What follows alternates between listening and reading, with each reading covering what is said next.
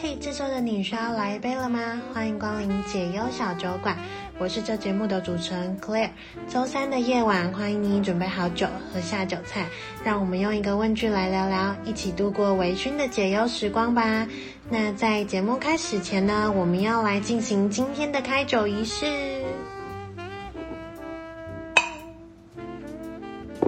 好的，今天呢，想要来跟大家聊聊。我之前在跟我的好姐妹聊天的时候，她曾经问过我的一个问题，就是如果你跟一个人相处起来很自在，可是都没有怦然的感觉，那这样子可以进入恋爱关系吗？然后我记得我那时候回答她说：“嗯，我觉得看你今天是想要男友呢，还是你想要找一个结婚对象。”但我那时候其实回答出这个的时候，我自己还蛮惊讶的，因为在小时候，我会觉得男友的进化不是就变成老公嘛？那为什么挑选这两个会有不同的准则来看？但毕竟我现在也是快三十了，我就可以懂说，哦，可以当男友的人选，确实不一定可以是当老公的人选。呃，可是我自己后来想了一想，我又跟他讲说，嗯，我觉得怦然跟自在好像不是一个鱼与熊掌不可兼得的一个问题，它比较是你想要的比例拿捏。那我自己会觉得，我现在在的关系，然后以及我自己觉得这样的比例也会让我比较开心的。一个状态是可能怦然占个三分，然后但是生活上的自在感占了七分，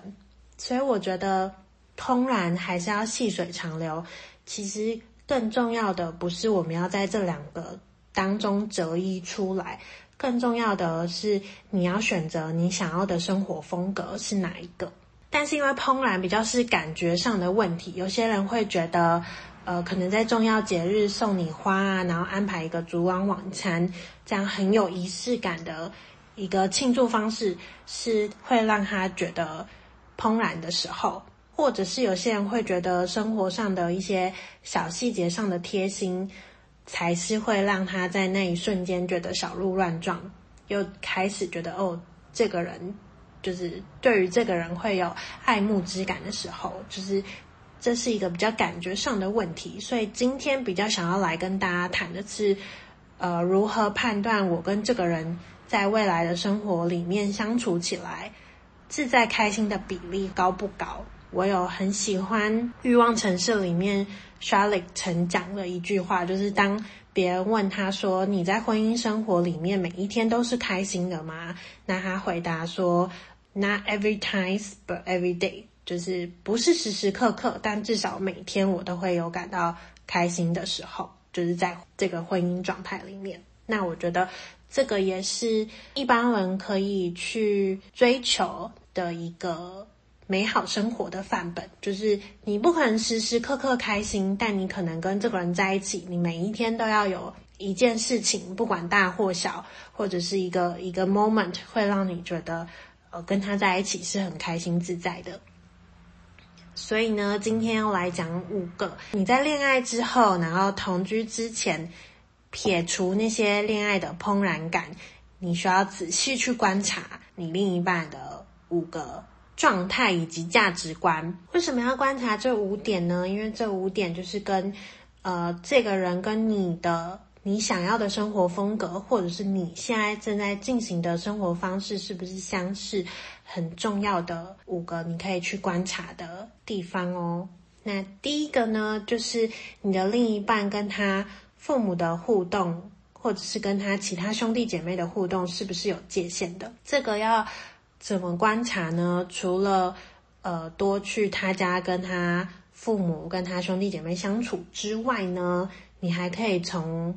一点来看，就是他现在是跟他爸妈一起住吗？还是他是自己独立搬出来住？然后以及他如果是跟他爸妈一起住的原因，是因为他的经济还没有办法独立吗？这个经济独立，第一个除了他的薪水够不够支付他的生活花费之外，还有一点是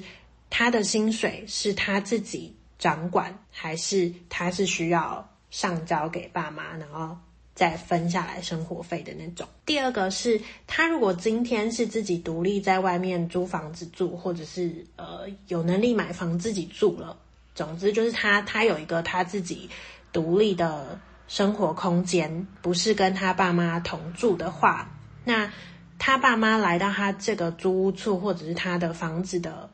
频率以及原因是什么？因为像有一些人就是会是妈妈还要来帮他洗衣服啊，然后帮他补冰箱的食物啊，这种的可能他就是有一点点偏妈宝型的男生。那当然女生也是一样哦，就是。可能他还是很依赖他父母给他这些好处，那你可能就要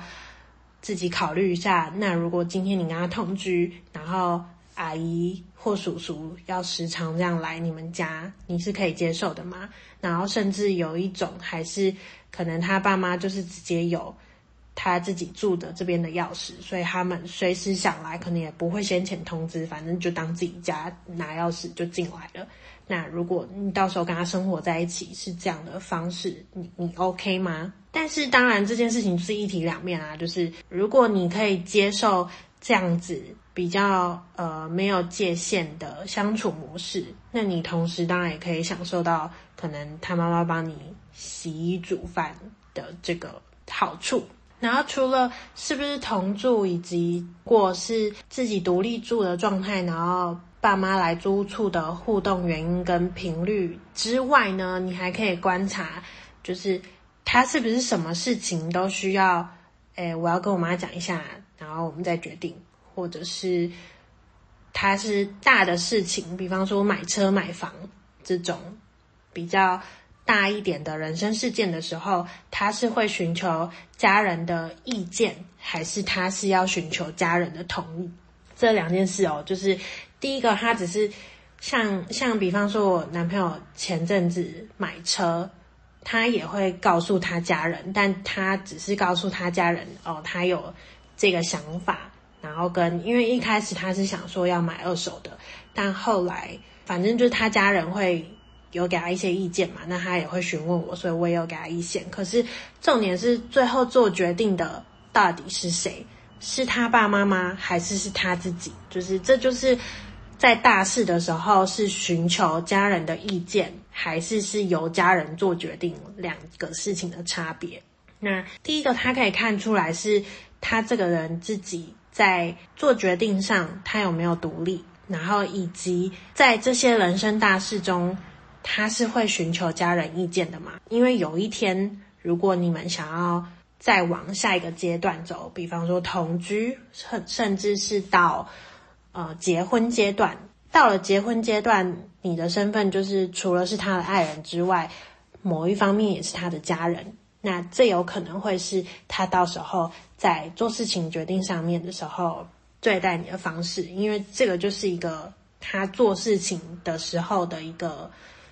呃，算是流程跟想法，所以这些都是你可以去先观察到的一些点。再来第二点呢，就是大家一直都在讲的，就是三观合不合，你们的价值观啊、金钱观啊、世界观啊，是不是相合的？因为要记住一件事情哦，就是再伟大的爱情，基本上你也很难去改变一个人的个性，除非今天他自己想变。然后尤其这个观念上的问题，更是难转变。所以，与其去磨合这些事情，不如去找一个。跟你三观相似的人，那我自己除了会去观察我们在于世界上的价值观怎么样，然后以及是不是能够互相尊重，然后是可以互相谈及这些事情，即使我跟他的意见不一样，我们也可以好好的说出自己的意见，然后而且彼此是会去尊重对方想法的。之外呢，我还会额外观察一个是这个人的金钱观如何，就是。他有没有储蓄的概念？他是月光族吗？如果他是月光族，我可能自己会比较不能接受一点。然后再来是他在花钱消费习惯上面跟我的有没有相似？因为有些人他很会存钱，可是同时他也非常的抠门，他会觉得生活就是以节俭为主就好，就是他可能有一些重要的日子或者是出去玩的时候，他还还是会舍不得花钱。那这种可能就会跟我的消费观念有点不太相似，就是我也不是说会大手大脚的花钱，但我就会觉得，可是有一些，比方说生活享受，重要节日的时候出去吃个去吃个大餐，或者是出去玩的时候有一些想要体验的东西，我就会觉得这些钱是可以花下去的。那他会跟我有一样的。消费观念嘛，就是他也可以接受嘛，然后以及他的金钱上，就是他的经济能力，我们是不是有相符的？是不是可有办法互相配合的？这个也是我会观察的点。另外一点是，呃，因为我我自己现在有开始在接触一些投资理财事情嘛，所以我会买一些定期定额的股票啊，或者是基金之类的。那我会看他对于。如果如果他本身是只会储蓄但没有投资理财概念，他对于这个东西的接受度是什么？就是他是完全排斥吗？还是他也会愿意去听，然后去去愿意做出一些他可以接受的投资理财行为？这个也是我会观察在其中里面的，就是包含在金钱观这个观察的点啊。再来呢，第三个是吵架时候的态度。那吵架时候的态度就会分为两种，一种是吵架的时候一定是情绪比较不好，然后情绪比较高昂的时候嘛。那他在处于一个这样情绪比较激烈的时候，他宣泄出来的方式是什么？他是会有一些暴力倾向的嘛？比方说他会摔东西，然后他会自己伤害自己，比方说呃捶墙壁。或者是甚至他会可能对你会有一些暴力倾向的这种，他是这样子宣泄他自己的情绪吗？还是他可能就是会没办法控制自己的，可能就会大骂啊，或者是讲出一些很伤人的话，甚至是有一点人身攻击的，就是他怎么样去宣泄出他这个很愤怒的情绪，是一个我会观察点。然后另一个呢是。吵架完之后，大家情绪都降下来了之后，他后续的处理态度，因为吵架的时候有两种嘛，一种就是双方意见不合，但也没有谁对谁错，就是看能不能互相尊重彼此的想法而已。那另外一种就是真的有一个问题存在，或者是真的有一方踩到了另一方的地雷。如果是属于这种问题的话，那他会是一个逃避的状态吗？还是他就会觉得？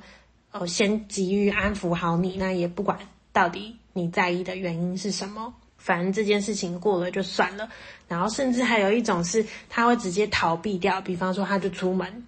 他就摔门而出，然后回来就装没事这种。像我就是属于一个，呃，我我不一定要你跟我道歉，因为我觉得那句对不起对我来说也没有太大的实质意义，但我会希望你很清楚明白我生气的点是什么，然后以及。你会知道，呃，我对于这个东西是很 care 的。那我希望你可以懂，可能你下次还是会再犯，但至少你再犯的时候，你可以很清楚的马上知道，哦哦，对，你是因为这个事情，你就是会生气。那可能一次两次之后，你就会记得，就会让我们这个吵架的争执比较少频率的发生，因为你会知道我 care 的点就是这个。所以其实我我一开始应该也算是蛮机车的女朋友，就是呃，我男友是属于那种他觉得我生气了，他就会先赶快道歉的这种。但我觉得应该蛮多男生可能都会是这样的类型，但其实他们不知道他们到底在道歉什么，他们就觉得说呃，不要让你这么生气，先安抚你下来比较好。但我就是会反问说。你真的知道我在生气什么吗？来，你说我在生气什么？但可能有些男生会觉得，哦，我都道歉了，你为什么还要这么咄咄逼人？可是我我的用意只是我不想要这些事情这个争端一再的发生，所以与其你跟我道歉，不如你真的去了解我到底在气的是什么，就是我 care 的点是在哪里。所以现在比较多的形式是他会。问我说，就是当我这样问的时候，他会知道如果他这时候答不出来，或者是这时候他急于道歉，我会更生气，所以他就会很聪明的就先放软姿态，然后先问说，呃，我我不在，你可以跟我讲一下你到底在生气什么吗？那这时候我的态度也会软下来，然后我就会好好的跟他说，就是不是一个盛气逼人的状态去讨论这件事情。那我们就会让这个争执的那个火爆程度也降下来了，然后就可以是比较好的一个沟通状态这样子。再来第四个可以观察的点呢，是受伤时候，或者是你在经历一些挫折低潮时候的他的反应，然后以及他自己在经历受伤 或者是低潮挫折时候的反应是什么。这一点是我最近超级有感的事情，因为我刚好上个礼拜去。攀岩，跟我男友去攀岩的时候，然后因为它是属于那种抱石馆，然后最高可能也只有大概一层楼、一层楼半，所以它就是下面有软垫，那它就没有绑绳子。然后我记得我在走那条路线，我已经摸到那个玩攀石了，但我就有点没有力，然后就直接这样掉下来，所以也来不及做那个可以比较安全着陆的那个动作。然后，所以我掉下来的那个瞬间，我的腰是痛到就是完全不能动。然后我心里其实很害怕。当然，在那个当下，我也没有办法观察这么多。可是事后想起来，就会觉得哦，我男友的表现其实是还蛮还蛮 OK 的，然后蛮蛮棒的。就是他当然也会吓到，但是他就是马上冲过来，而且他很镇定的给我安慰跟支持，然后帮我想接下来要怎么办。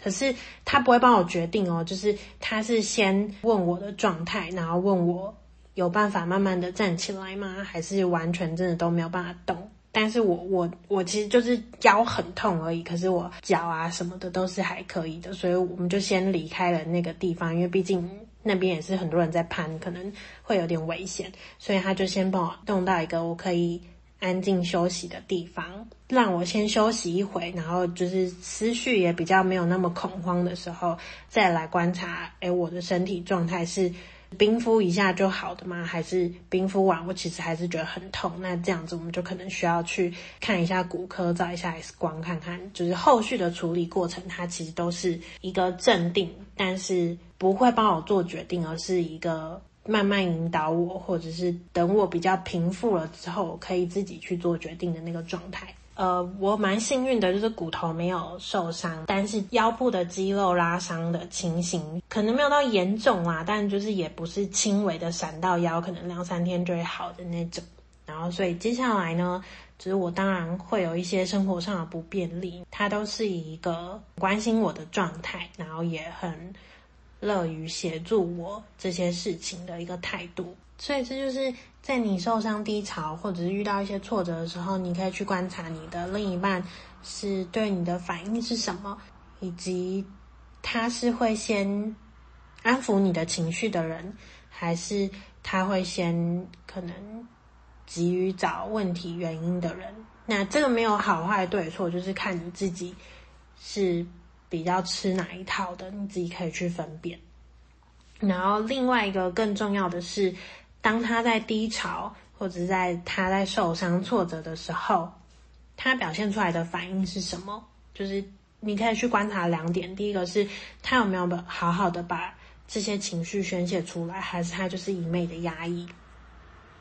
然后第二个是。当他宣泄完，就是你一定会有一些很低潮的时候，可是他这个低潮就是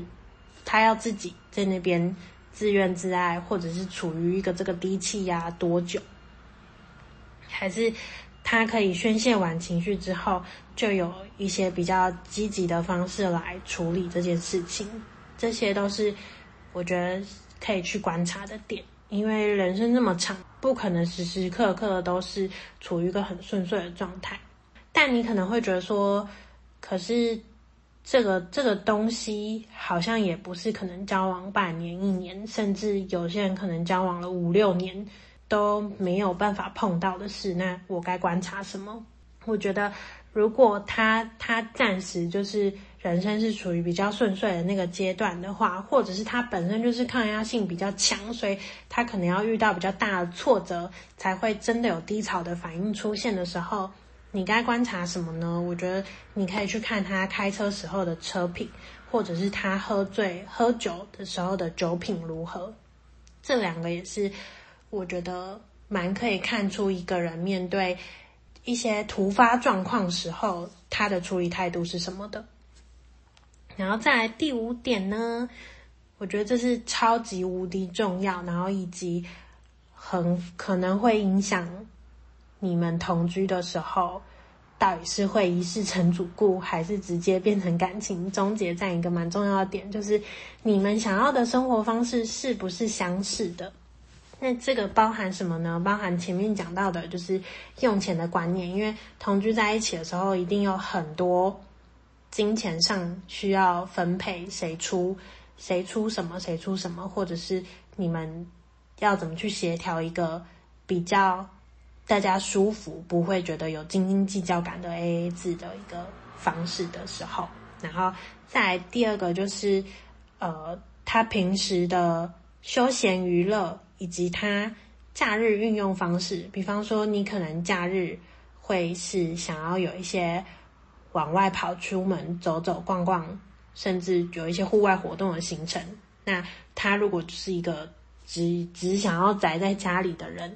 那你们可能同居起来的那个假日休闲安排时光就会有很多的争执出现。另外有一点也是蛮重要的是，他的工作会不会影响到生活？比方说，有些人他可能年薪很高。但他其实工时需要很长，这时候就是一定会连带的影响到他安排生活的时间。那这个是你可以接受的吗？还是你会觉得这样子都没有人陪伴感，你反而会觉得很孤单？这都没有一定的对错，只是你可能要先去想清楚，哦，你想要的生活方式是不是这样子？对方的生活方式现在跟你是相似的吗？那如果不是相似的，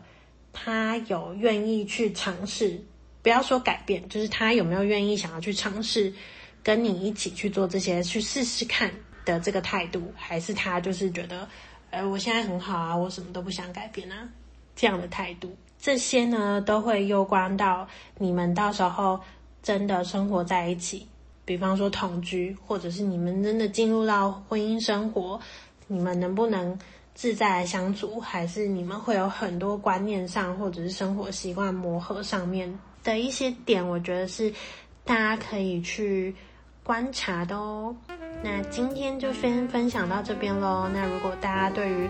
这一集聊的议题有任何的意见反馈的话呢，都很欢迎在 Apple Podcast 下面给我五星评论。当然，你也可以透过各大 Podcast 收听平台在下面留言给我哦，那我都会去看。那以后呢，还会在节目上跟大家分享哦。如果你想要用实质行动支持我的话呢，当然也超级欢迎，大家可以点击资讯栏下方有一个请我喝一杯酒的赞助连接，那五十块以上，其实我就会很开心喽。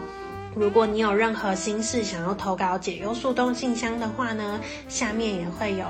信箱 email 的那个地址，或者是你想要直接。来跟我聊聊的话呢，在 IG 搜寻解忧小酒馆，然后私讯给我哦。那我们就下周见喽，拜拜。